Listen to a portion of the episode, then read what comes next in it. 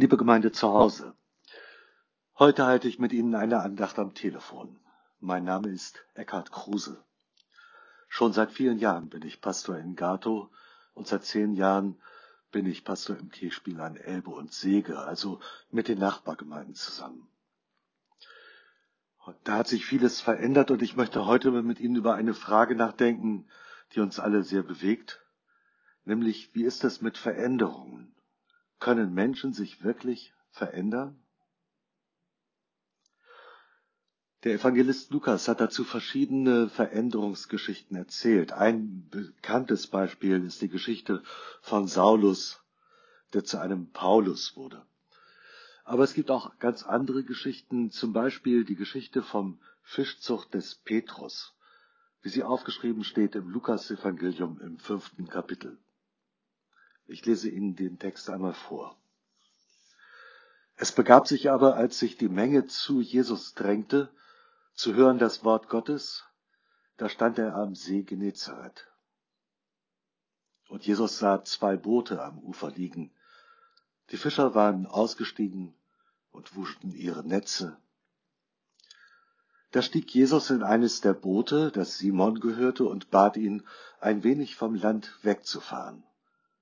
Und er setzte sich und leerte die Menge vom Boot aus. Und als Jesus aufgehört hatte zu reden, sprach er zu Simon, fahre hinaus, wo es tief ist, und werft eure Netze zum Fang aus. Simon antwortete und sprach, Meister, wir haben die ganze Nacht gearbeitet und nichts gefangen. Aber auf dein Wort hin will ich die Netze auswerfen.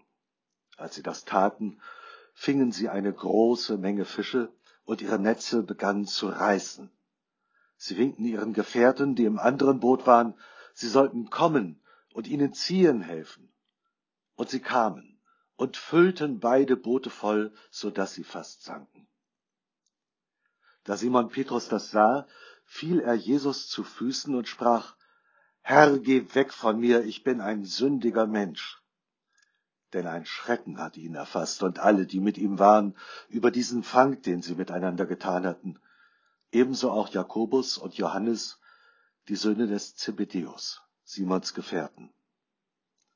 Und Jesus sprach zu Simon, Fürchte dich nicht. Fürchte dich nicht, von nun an wirst du Menschen fangen. Und sie brachten die Boote ans Land, verließen alles und folgten ihm nach. Soweit diese Veränderungsgeschichte von einem Menschen, der seinen, nicht nur seinen Beruf geändert hat, sondern seine Berufung aus dem Fischer Simon wird ein Menschenfischer, der später den Beinamen Petrus erhalten wird. Petrus, der Fels, auf den sich die Kirche Jesu Christi gründet, selbst wenn Simon völlig ungebildet war und Petrus wahrhaftig kein Held. Lukas erzählt bildreich von Tiefen und von Höhen, von dem mangelnden Erfolg harter Arbeit bis zum übergroßen Fang, der ein ganzes Dorf sättigen kann. Beides kann zur Gefahr werden. Der Mangel nach ergebnislos durchgearbeiteter Nacht, wie der gewaltige Fang, der das Boot zum Sinken bringt. Ganz gegensätzliche Erfahrungen. Ein weiteres Gegensatzpaar ist der Stolz, mit dem Simon den Wanderprediger und Wunderheiler Jesus auf den See hinausrudert und andererseits das abgrundtiefe Erschrecken, ich bin ein sündiger Mensch. Lukas erzählt die Geschichte von einer sehr großen Veränderung, die nicht nur Simon und seinen Bruder Andreas oder das Brüderpaar Jakobus und Johannes, die Söhne des Zebedeus, betrifft und damit nicht nur die beiden Familien, sondern letztlich das ganze Dorf. Die Fischer verlassen ihr Fischerboot, sie verlassen die Familie, sie verlassen das Dorf und folgen Jesus nach. Vor ganz vielen Jahren hat der Maler Rembrandt ein, diese Szene noch einmal gemalt unter dem Titel Fischzug Petri Und dieses Bild hängt heute in Paris im Louvre. Und es ist eine ganz kleine Federszeichnung, mehr eine Skizze. Und in dieser Skizze hat Rembrandt den erschütternden Moment mit ganz wenigen Federstrichen festgehalten. Da ist ein Boot angedeutet mit einem Mast, ein Segelboot, eine aufrechte Figur steht da drin, sehr gerade und hat den Blick nach unten gerichtet und unten im Boot, da knien ganz armselige Gestalten, einfache Leute aus dem Volk.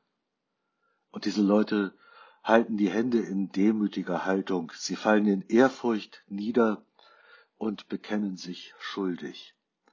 Und genau diesen Moment der Erkenntnis des Sünders hält Rembrandt fest und lässt die Zeit stehen. Was mag das bedeuten? Warum geht Rembrandt nicht so schnell wie möglich weiter und zur Tagesordnung über? Warum mutet er den Betrachtenden zu, so lange den Moment der Niedrigkeit auszuhalten? Vielleicht ist dies der Augenblick, in dem die Jünger zwar hören, aber noch nicht verstehen, was Jesus sagt, fürchte dich nicht. Fürchte dich nicht. Die Geschichte hat einen Anfang. Simon hat vergeblich gearbeitet als Fischer in dem seit Generationen vererbten Beruf. Die Geschichte hat ein Ende. Simon erhält einen neuen Beruf, er wird Menschenfischer diesem Auftrag ist er nachgekommen, sonst wären wir alle keine Christen, sondern hätten eine andere Religion und völlig andere Werte. Diese Erzählung kann man sich vorstellen wie in einem Film. Nehmen wir noch einmal diese Geschichte von dem Fischfang. Zunächst gibt es einen großen Schwenk über die Menschenmenge. Die Kameraführung konzentriert sich auf Jesus und dann auf die beiden Boote, die am Strand des Sees Genezareth aufgelagert sind. Die Szene am Schluss hat das ganze Leben der Fischer verändert. Ich lese noch einmal vor aus der Bibel, und sie brachten die Boote ans Land und verließen alles und folgten ihm nach. Ich habe mir auf unsere Zeit bezogen gesagt, wie einfach wäre doch das Leben, wenn uns jemand in dieser Zeit der Veränderung aufgrund der Corona-Pandemie sagen würde, fürchte dich nicht. Und wie schön wäre es, wenn er im gleichen Atemzug benennen würde, wie es danach weitergeht. Aber das ist noch nicht lange nicht so weit. Fürchten müssen wir uns vor denen, die auf dem bisher weltweit höchsten Punkt der Pandemie uns einzureden versuchen, die Gefahr existiert nicht. Das Virus ist nicht so schlimm. Gott sei Dank haben wir eine solch verantwortungsvolle Bundeskanzlerin, die es wagte, das ganze Land einem harten Lockdown auszusetzen. Und Gott sei Dank haben wir eine umsichtige Landesregierung, die alles dafür tut, dass die Hygieneregeln von jeder Einrichtung und Gemeinde sorgfältig beachtet werden. Sonst hätten wir hier Zustände wie in Brasilien, in Amerika oder in anderen Teilen der Welt, hätten die Toten in Massengräbern beigesetzt, wie in New York und anderswo durch Umsicht nicht nur der Regierenden, sondern auch der verantwortungsbewussten Bevölkerung können wir hier noch immer leben wie im Paradies. Ausnahmen gibt's immer. Wenn sich Einzelne die Freiheit herausnehmen, andere zu gefährden, indem sie die Maske falsch aufsetzen oder sonst die Schutzmaßnahmen boykottieren. Solche Ausnahmen gibt es. Aber unsere Freiheit besteht darin, dass wir unsere Verantwortung annehmen und dazu stehen und den Abstand halten und gewähren. Wir müssen diese Zeit aushalten, die Rembrandt mit wenigen Federstrichen andeutet, in Demut und unter der Aussage Christi, fürchte dich nicht. Unser Ministerpräsident Weil sagte dass wir diesen neuen Alltag in Niedersachsen bis mindestens in den Sommer 2021 gestalten müssen. Und die Welt wird danach eine andere sein. Immer noch gibt es Menschen, die halten die Veränderung für einen Spuk, der wie ein Wunder über Nacht wieder verschwindet.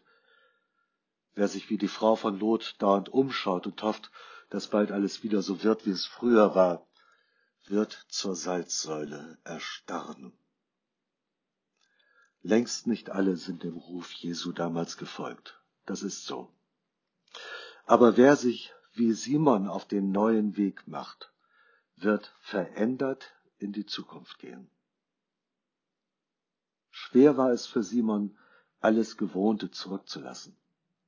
Auch für uns liegt das Leben nicht hinter uns, sondern in Zukunft.